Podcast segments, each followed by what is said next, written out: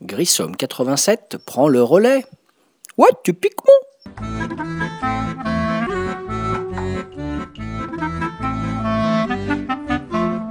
Salut les ludophiles, ludopathes, ludonautes, j'en passe des meilleurs. David, alias Grissom, sur le podcast de Ludo le gars.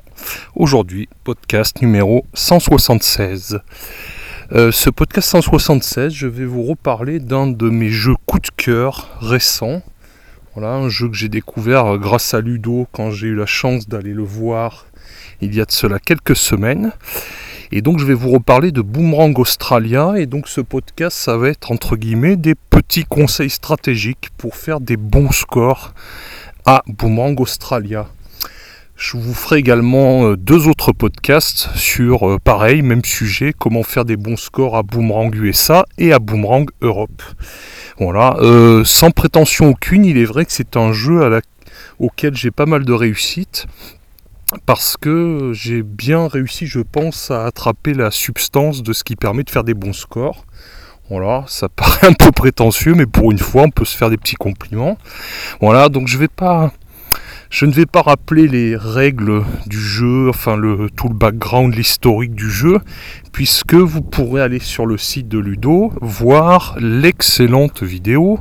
Voilà, on se fait encore des petits compliments, hein, ça mange pas de pain la vidéo qu'on avait enregistrée pendant le Spiel Digital où il y avait une présentation des trois boomerangs. Voilà. Donc aujourd'hui, on va rentrer un peu plus dans de la stratégie, si on peut dire.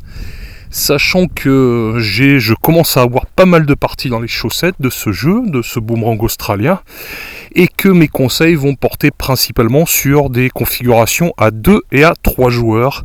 C'est vrai que à la maison, on a moins pratiqué la configuration à 4. Donc dans Boomerang, je rappelle que c'est un jeu en fait où même quelques petites bricoles. Euh, on va avoir une main de cartes, une main de 7 cartes au départ. Et on va choisir une carte. Et ensuite, euh, par le système du draft, on va faire tourner. Donc on va donner ces cartes aux voisins, etc. Et à chaque fois, récupérer comme ça des cartes jusqu'à avoir devant soi une main de 7 cartes. Et cela sur 4 manches. Voilà, ce qui veut dire qu'on aura pris au cours du jeu 28 cartes. Voilà. Donc système de draft où on va faire tourner euh, selon les tours dans un sens ou dans un autre. Voilà, et on va faire passer comme ça sa main et récupérer des cartes. Donc le scoring sur Boomerang Australia, il se fait sur 5 catégories. Voilà. La première catégorie de votre feuille de scoring, c'est le petit symbole du boomerang. Alors le boomerang, le boomerang en fait, il est calculé sur la différence entre votre carte la plus à gauche et votre carte la plus à droite. Voilà, alors je fais une petite pause de 30 secondes, il y a des vélos qui arrivent et je vous reprends tout de suite. Voilà, je suis pas tout seul, je suis dehors. Je vous reprends dans quelques secondes.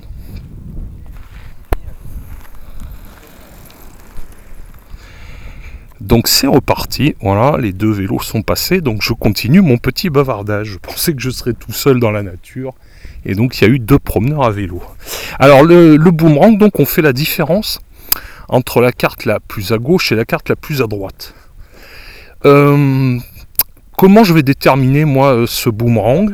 Comment je vais jouer cette catégorie?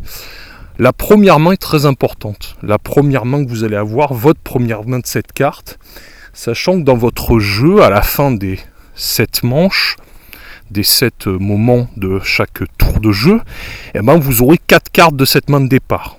Sachant que la septième, c'est en fait vous prendrez la carte qui reste. Votre adversaire au sixième coup aura deux cartes et du coup la septième carte en fait vous allez la récupérer. Cette première main elle est très importante parce qu'elle va donner une orientation à la couleur de votre jeu pour les quatre manches. Donc ma première carte, euh, c'est c'est un peu dans l'esprit de scorer la catégorie du boomerang. Je vais prendre soit un 1 ou un 2, ou un 6 ou un 7.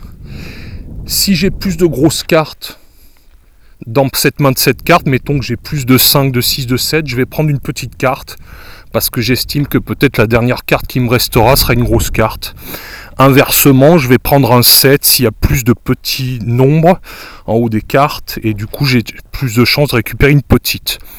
Mais bon, globalement, cette catégorie du boomerang, c'est pas elle qui va faire un différentiel énorme sur le, scoring de votre jeu. On va, bon gré mal gré, scorer 12, euh, 15 points. On est sur un maximum à 24. Si on avait à chaque fois un 7 et un 1 à l'autre bout, mais bon, là, c'est quasiment impossible. Bon. Donc déjà, si on fait, on va dire 12, 13, 15 points, c'est déjà tout à fait correct. Mais je dirais que c'est pas quand même malgré tout l'essentiel de votre scoring. La deuxième catégorie, qui elle va scorer pour le coup euh, de façon très importante, c'est la catégorie des cartes vertes. Alors cette fameuse catégorie, c'est celle où on va doubler les points si on en a moins que 7 il n'est pas rare, il n'est pas rare de faire euh, facilement 40 points sur cette catégorie verte sur les 4 manches, euh, sur les, euh, oui, sur le total de vos 4 manches. Et c'est une catégorie qui est vraiment très importante. Donc en fait, ce que j'essaye de faire, souvent pour assurer 10, 12, 14 points à chaque fois, c'est que je vais prendre une première carte qui va être, par rapport à ce que je disais, un 1, un 2, un 6 ou un 7 et puis attraper une carte à 2 ou 3 points d'entrée de jeu pour déjà enclencher un multiplicateur sur la catégorie verte. Je rappelle qu'en fait il y, a, plusieurs choses. C'est vrai qu'au départ sur une carte c'est pas évident à lire pour une première ou pour des premières parties. C'est que vous avez le numéro de la carte en haut, 1, 2, 3, 4, 5, 6, 7. Vous avez la catégorie verte où vous allez scorer de 1 à 5 points, sachant que le 5 est assez rare. Vous avez vous pouvez avoir un symbole jaune, donc ça c'est les pertes animaux, en l'occurrence dans Australia, donc je vais y revenir.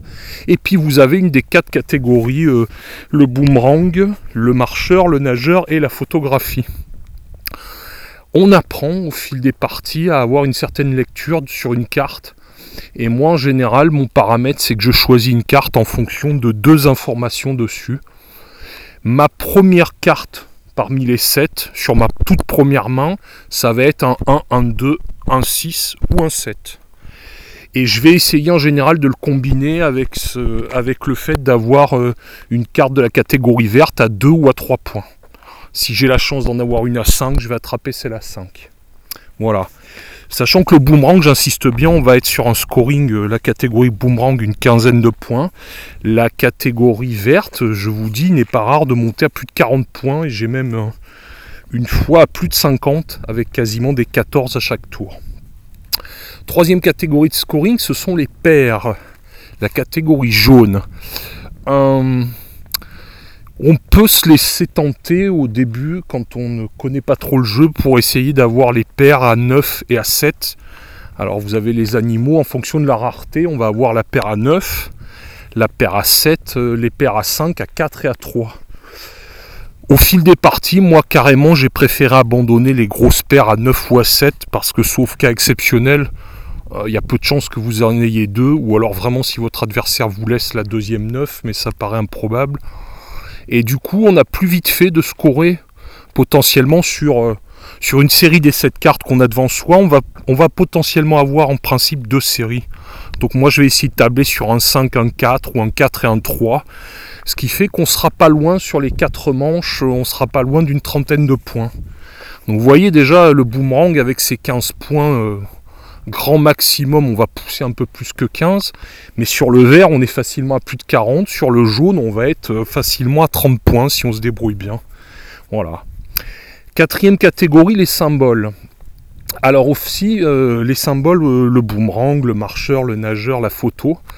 Dans la toute première main, et eh ben en fait, euh, une fois que je vous ai dit que j'essayais de prendre un 1 ou un 2, un 6 ou un 7 pour donner une orientation globale pour la catégorie boomerang, je vais partir pour le symbole de la manche en tour pour mes 7 cartes. Je vais partir obligatoirement sur ma première main, sur le symbole qui est le plus présent. Imaginons que sur les 7 cartes, j'ai 3 boomerangs, 2 nageurs, une photo et un marcheur.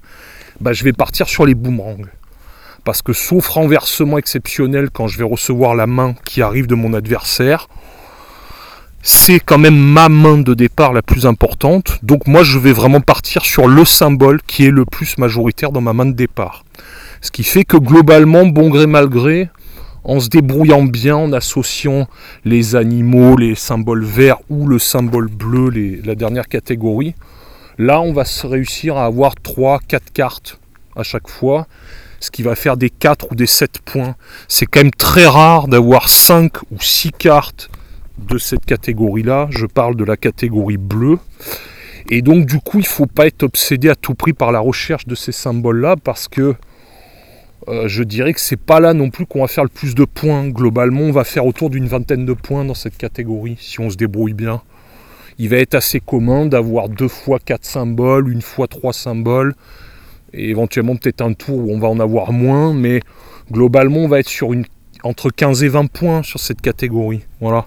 Donc si vous avez bien vu un peu de ce que j'ai décomposé depuis le début, bah, c'est vrai qu'on se retrouve à 15 points première catégorie, le boomerang. Le vert autour de 40-45, on est déjà à 60. 30 points pour le jaune, 90. Une vingtaine de points pour la catégorie bleue, on est à 110 points. Sur ce, j'ajoute bah, quand même aussi l'essence même du jeu, c'est de cocher les cases sur mon continent australien avec mes 7 zones de couleurs. Je dirais que là c'est pareil, on va pas faire un différentiel énorme parce que vous avez en main 28 cartes, globalement, si vous avez vraiment pas eu de chance sur les lettres qui sont revenues par rapport aux distributions de cartes, vous allez avoir 20 points. Mais maxi, ça a dû m'arriver une fois ou deux de faire 26. Donc là, vous allez faire globalement 22, 23, 24 points. Voilà, peu de choses près. Après, ce qui va être vraiment important, c'est les bonus de couleur. Donc concrètement, si on veut faire dans les 130 points, 135 points, il faut obligatoirement taper sur 4 bonus, c'est-à-dire finir 4 couleurs avant euh, son adversaire ou dans le même tour que lui. Sachant que bon, pour donner des orientations sur les couleurs, bah, c'est vrai que ça, ça vient à la lecture des cartes. En fait, la première main, deuxième main, on sait on sait les cartes qui vont être disponibles pour la manche en cours. Et donc on voit dans quelle catégorie de couleurs on va pouvoir en récupérer ou une ou deux ou trois. Et après ça va donner une orientation. Ce qui n'est pas évident au départ, c'est de prendre une carte tout bêtement parce qu'au début on a l'impression qu'il y a beaucoup d'infos sur ces cartes. Il y a le chiffre de 1 à 7, il y a potentiellement du vert ou du jaune ou du bleu, sachant qu'il y a deux choses parmi ces trois-là sur les différentes catégories de scoring.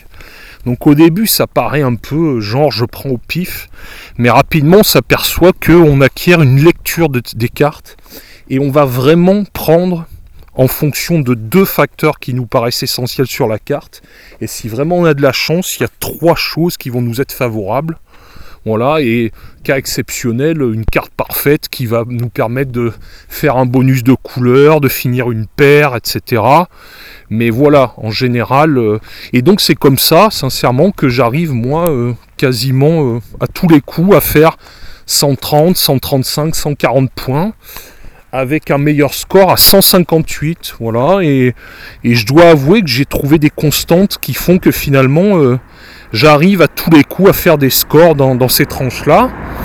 Bon après, faut être honnête, j'ai pas de j'ai pas trop de comparaison avec d'autres joueurs parce que je connais pas forcément d'autres joueurs qui ont ce jeu-là, mais j'ai l'impression que j'ai bien euh, dégagé certaines tendances, voilà, qui fonctionnent bien sur ce boomerang Australia, qui est quand même hyper plaisant en termes de manipulation, il est hyper rapide, hyper dynamique, voilà, on coche, etc. On se triture un peu le cerveau, mais pas trop quand même. Et voilà, on se retrouve avec un jeu qui dure 20 minutes, une demi-heure, qui est, qui est juste quand même exceptionnel dans son genre. Voilà, donc euh, c'était euh, des modestes conseils, si on peut dire, pour avoir un, bon scoring à Boomerang Australia. Apprendre à lire une carte et à voir ce qui va nous être essentiel. Toujours penser à, cette première main qui va déterminer notre orientation de départ, à la deuxième main qui va nous arriver de notre adversaire bien observer les constantes qui se dégagent au niveau des couleurs des cartes, parce que toutes les cartes ne sont pas disponibles à chacune des quatre manches. On n'a que 14 cartes, par exemple, à deux joueurs sur les 28. Donc il va falloir dégager des grandes orientations.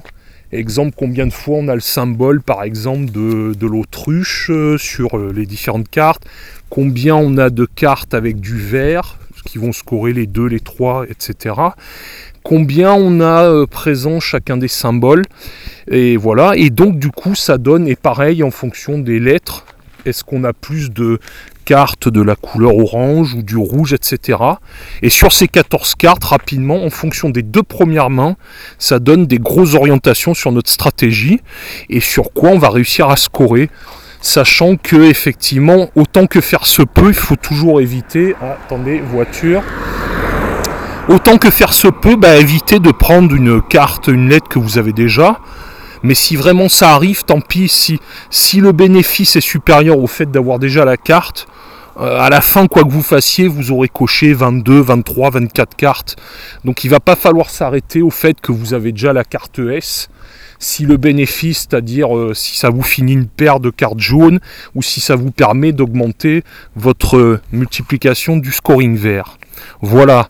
Alors j'ai conscience que du coup euh, ce podcast il est très abstrait pour ceux qui ne connaissent pas le jeu, mais je vous invite encore une fois à revoir la vidéo pendant le Spiel Digital, ça devait être euh, le deuxième jour, je crois, le vendredi du Spiel Digital en octobre. Et vous verrez donc la vidéo qui présentait les trois jeux Boomerang. Donc aujourd'hui c'était podcast 176, Boomerang Australia. Et on se retrouvera très bientôt pour un podcast 178 ou 19 ou dans ces eaux-là, pour Boomerang USA, et je vous ferai aussi un peu plus tard Boomerang Europe. Parce qu'il y a des grandes lignes communes aux trois jeux, mais il y a des vraies différences qui font que pour moi j'y ai vu l'intérêt d'acheter les trois boîtes et qu'elles peuvent toutes les trois apporter beaucoup de plaisir. C'était des quelques conseils, modestes conseils pour vous améliorer à Boomerang Australia. Sur ce, je vous souhaite une bonne journée, je vous souhaite de bons jeux et à très bientôt sur le site de Ludo. A ciao les Ludo